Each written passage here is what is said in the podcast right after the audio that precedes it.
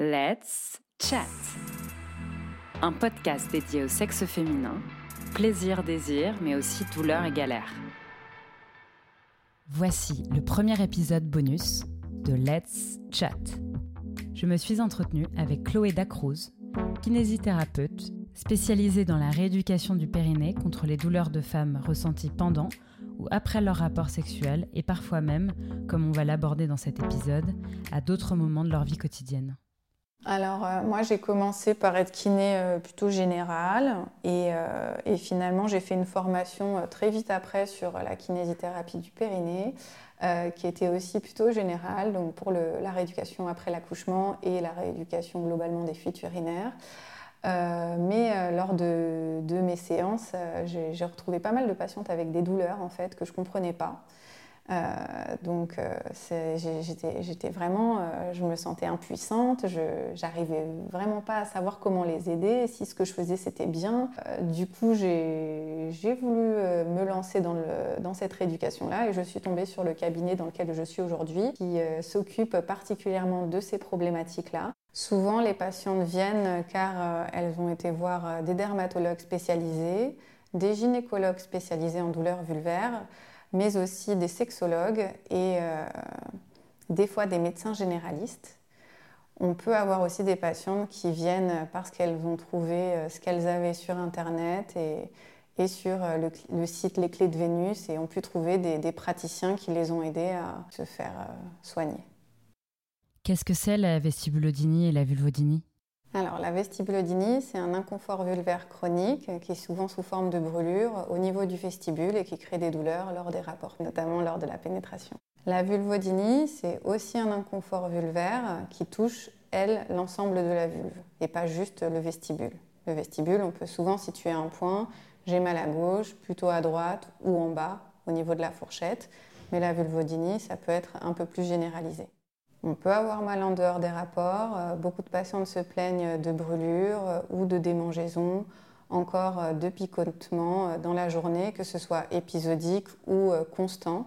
On a beaucoup de patientes qui ont des douleurs constantes toute la journée, selon une échelle de douleur variable, mais, ça reste quelque chose de très fréquent. Et pour celles et ceux qui n'auraient pas écouté l'épisode 1, qu'est-ce que c'est le vaginisme? Le vaginisme, c'est euh, une contraction involontaire des muscles du périnée qui empêche euh, partiellement ou totalement la pénétration. Qu'en est-il de la littérature euh, à ces sujets? Alors, il n'y a pas énormément de littérature à ce sujet.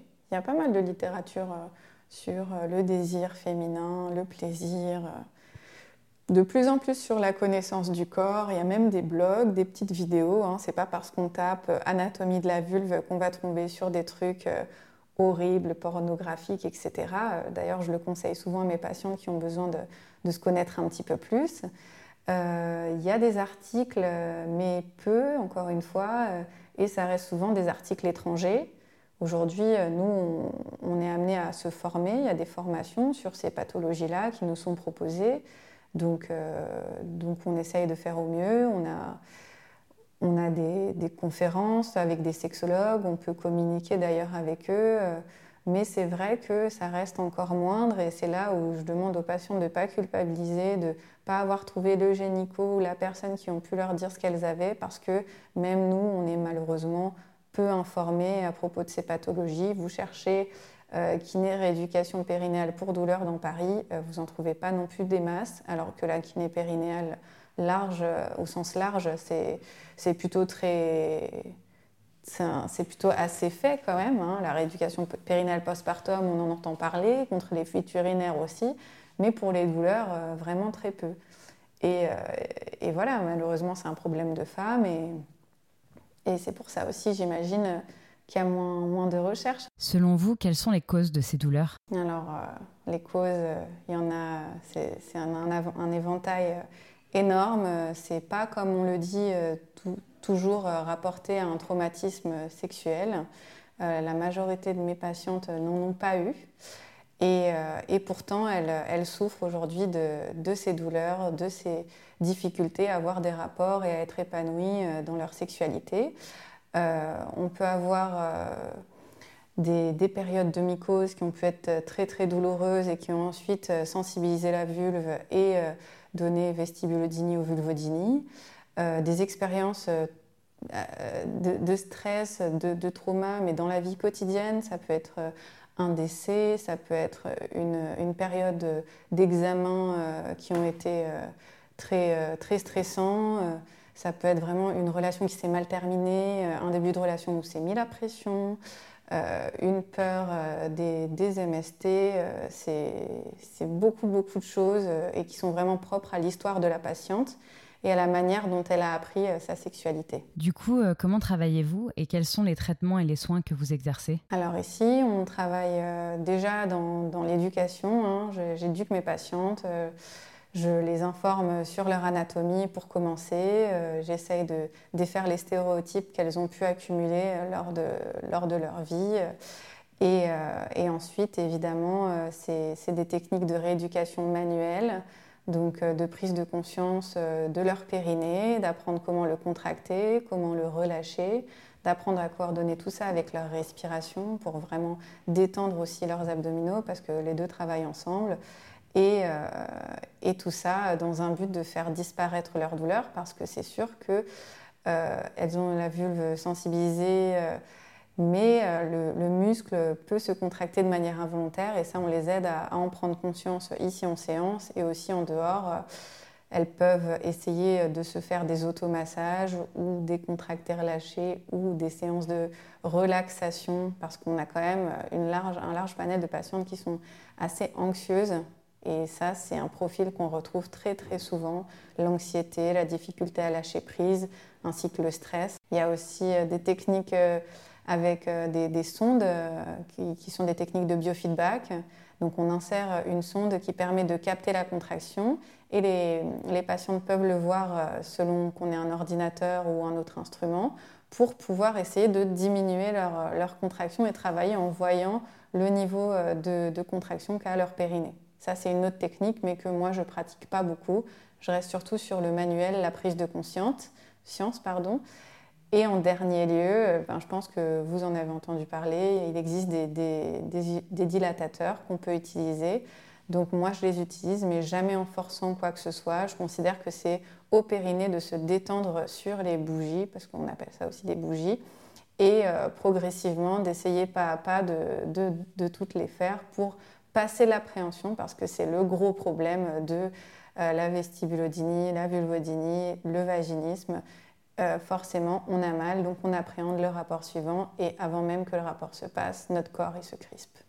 Est-ce que la rééducation porte toujours ses fruits Et combien de temps dure le traitement en moyenne?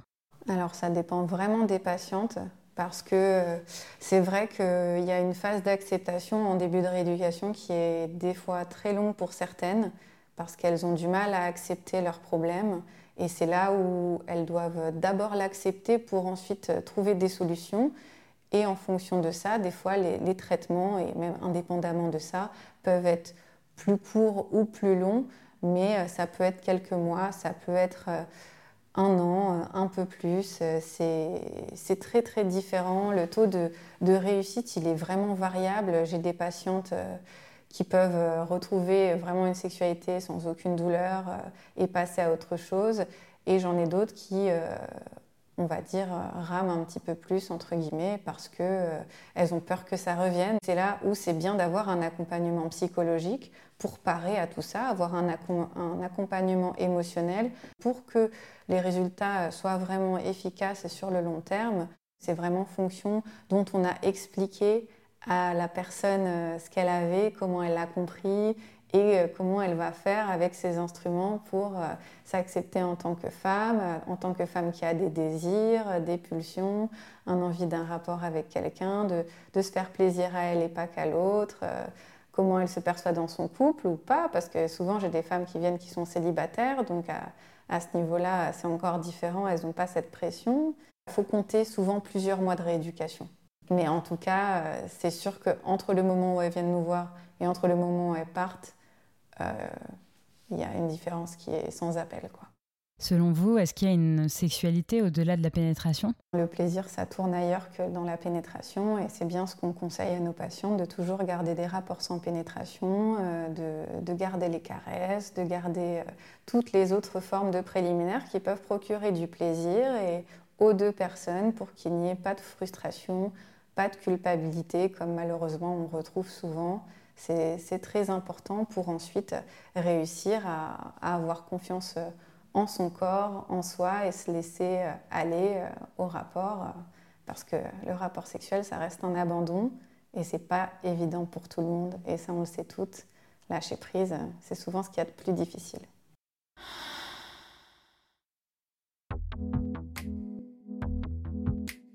Merci à Chloé Dacruz pour cet entretien dans son cabinet. J'espère que cet épisode vous a plu. Si c'est le cas, mettez-nous des étoiles sur iTunes et rendez-vous au prochain épisode. En attendant, je vous invite à continuer la discussion sur le Facebook et l'Instagram de Let's Chat.